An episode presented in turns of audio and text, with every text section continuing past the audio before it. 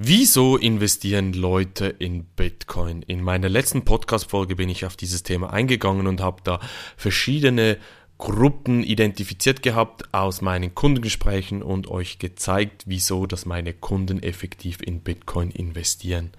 Ich möchte diese Frage nun aufnehmen, weil ich finde, es ist sehr, sehr wichtig, gerade wenn du an der Seitlinie stehst und dich fragst, was soll das ganze Bitcoin-Thema überhaupt?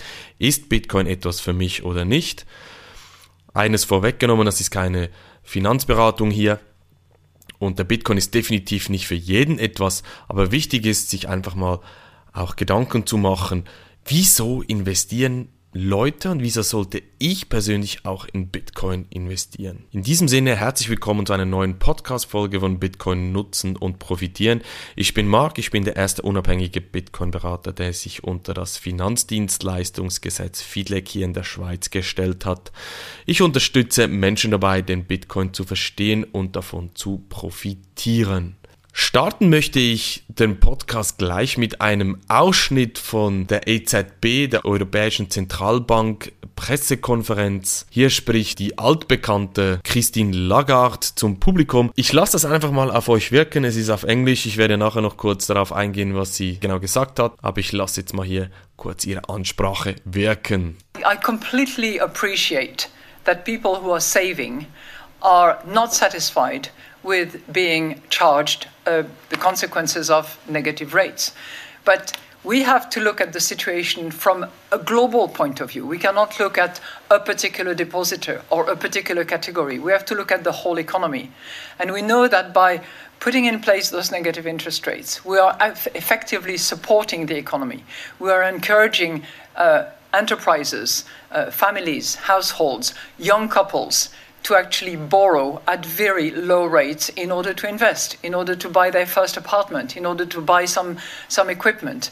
And, uh, you know, the contribution that that is in order to support the economy, in order to make sure that jobs are kept, in order to make sure that corporates can continue to operate and produce, is clearly a trade off against some aspects that are resented by those that are only savers and are not borrowers. Ja, was hat sie gesagt? Sie verstehe, dass Leute, die sparen, also klassisches Sparen betreiben, sehr, sehr unglücklich sind mit dieser aktuellen Situation hier. Negativzinsen, man hat immer weniger Geld zur Verfügung auf der Bank, die Kaufkraft nimmt ab. Und sie hat das adressiert, dass sie, ja, dass ihr das bewusst ist, dass die Sparer hier nicht glücklich sind im Verhältnis zu denen, die Schulden haben, aber Schulden machen lohnt sich einfach heutzutage mehr als zu sparen. Das ist einfach Fakt. Ich finde es aber schon sehr heftig, wie sie hier drauf eingeht. Ja, es ist jetzt halt einfach so, man muss die aktuelle Situation stützen, man muss die Ökonomie stützen auch, dass Jobs gewahrt bleiben, dass die Leute einen Job haben, müssen jetzt halt hier einfach die Sparer dafür bluten. Und das ist schon eines der Argumente, wieso, dass die Leute in Bitcoin investieren. Sparen lohnt sich einfach nicht mehr. Hast du zum Beispiel ein Sparkonto für deine Kinder? Kannst mal drauf schauen. Früher gab es, glaube ich, so 2, 3, 4, 5 Prozent, je nachdem, welche, bei welcher Bank das du warst. Heute kriegst du nichts mehr. Hast ein Konto zum Beispiel als Unternehmen, musst du relativ schnell Negativzinsen zahlen. Auch als Privatperson, teilweise in der Schweiz geht es je nach Bank schon bei 50.000 los. Das heißt, Sparen lohnt sich einfach nicht mehr. Und das ist einfach ein zentraler Punkt, wieso dass die Leute in Bitcoin investieren. Das ist auch mein Punkt, wieso dass ich in Bitcoin investiere. Ob Bitcoin effektiv die richtige Lösung ist, um zu sparen, sollte man alles in Bitcoin investieren? Definitiv nicht. Ich werde immer mal gefragt, Marc, wie viele Prozent von meinem Vermögen sollte ich in Bitcoin investieren? Da gibt es ja da die klassische Satellitenstruktur, sage ich jetzt das mal, vom Investmentgedanken her, dass man so Sites, äh, Satelliten hat. Bitte, liebe äh, Finanzdienstleister, ja, ruft mich jetzt nicht an, ich habe das falsch ausgedrückt, aber ihr wisst, was ich meine. Und da gibt es eine These, dass man so bis zu 5% in solche Side-Investments investieren sollte. Ist jetzt das richtig für Bitcoin? Musst du selbst entscheiden. Ich meine ganz klar, Bitcoin gehört heute in ein gut sortiertes Portfolio rein. Ob das jetzt 2, 5, 10, 15 oder noch mehr Prozent sind, das muss jeder für sich entscheiden. Klar, Bitcoin ist volatil, aber wenn du einen Anlagehorizont hast, gerade beim Sparen von ähm, ich sage jetzt mal 5, 10, 15 Jahre musst du entscheiden, ist Bitcoin ein Projekt, das so lange da sein wird? Ich sage ganz klar. Und wenn du einen Anlagehorizont hast von diesen 5, 10, 15 Jahren, dann kann dir auch die Volatilität egal sein.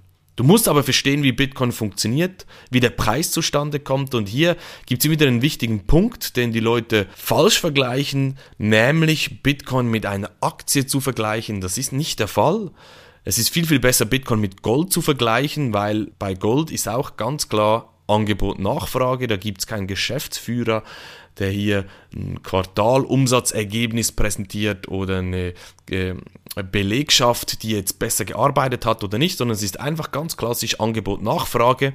Und das ist bei Bitcoin auch der Fall. Nur das Schöne ist, bei Bitcoin kennen wir ganz klar das Angebot die Angebotsseite maximal 21 Millionen Bitcoins wird es geben, also sehr, sehr ein knappes Gut. Die Frage ist jetzt einfach, was macht die Nachfrageseite? Wird die zunehmen? Muss nach Marktgesetz der Preis steigen? Wird sie wieder abnehmen? Dann sinkt der Preis. Das heißt, du musst dir ganz klar überlegen hier, ist Bitcoin etwas für dich? Und lerne Bitcoin kennen. Ein zweiter Punkt, auf den ich heute eingehen möchte, ist das Thema Inflation. Man hört es immer wieder, es gibt auch verschiedene Crash-Propheten da draußen, die immer wieder sagen, ja, in fünf Monaten werden wir den Crash sehen und dann ist er wieder nicht da und dann ja, in einem Jahr werden wir den wieder sehen. Solche Events vorherzusagen ist sehr, sehr schwierig und das kann einfach niemand machen. Was aber Fakt ist, die Inflation, die ist da. Viele Leute sagen mir wieder, ja, aber Mark, die Inflation ist ja gar nicht da. Das Hauptargument neben dem Sparen, dass man Bitcoins kauft, um sich gegen die Inflation zu schützen, das, das macht ja gar keinen Sinn. Die Inflation ist nicht da. Das ist so ein Unsinn. Die Inflation ist einfach nicht im täglichen Warenkorb zu sehen. Die Inflation ist aber da, vor allem bei den Assetklassen. Ich habe hier einen Tweet von Charlie Bilello, der es mal sehr, sehr schön aufgelistet.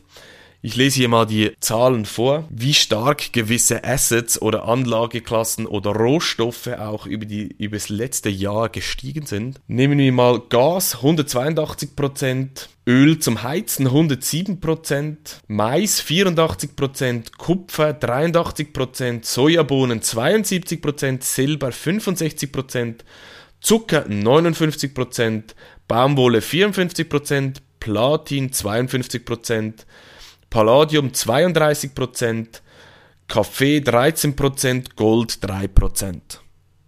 Klar kommt es immer darauf an, wenn du genau diesen Podcast hier hörst. Ich nehme den im April 2021 auf. Aber das zeigt ganz klar, wie stark die Inflation da ist in den Assetklassen. Die Aktien steigen, Immobilienpreise steigen.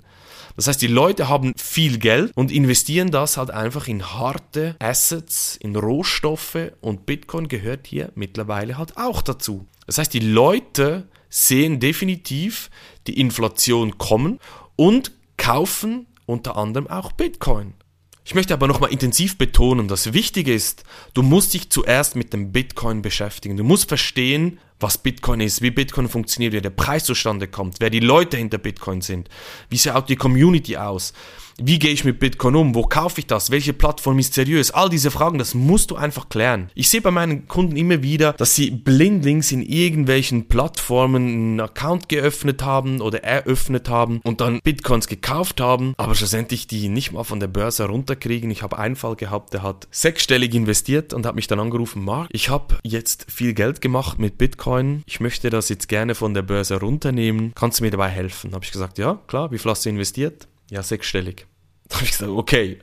Du hast sechsstellig investiert, aber weißt nicht mal, wie du deine Bitcoins von deiner Börse runterkriegst und wie du die, hat wollte auch einen Teil noch verkaufen, wie du die verkaufen kannst haben mir gesagt, nein, bitte hilf mir dabei. Und das hat mir einfach, das war für mich eine der Augenöffner dazu mal, als ich gesehen habe, hier braucht es einfach mehr Wissen, dass die Leute verstehen, im sicheren Umgang mit Bitcoin auch verstehen und damit umgehen können.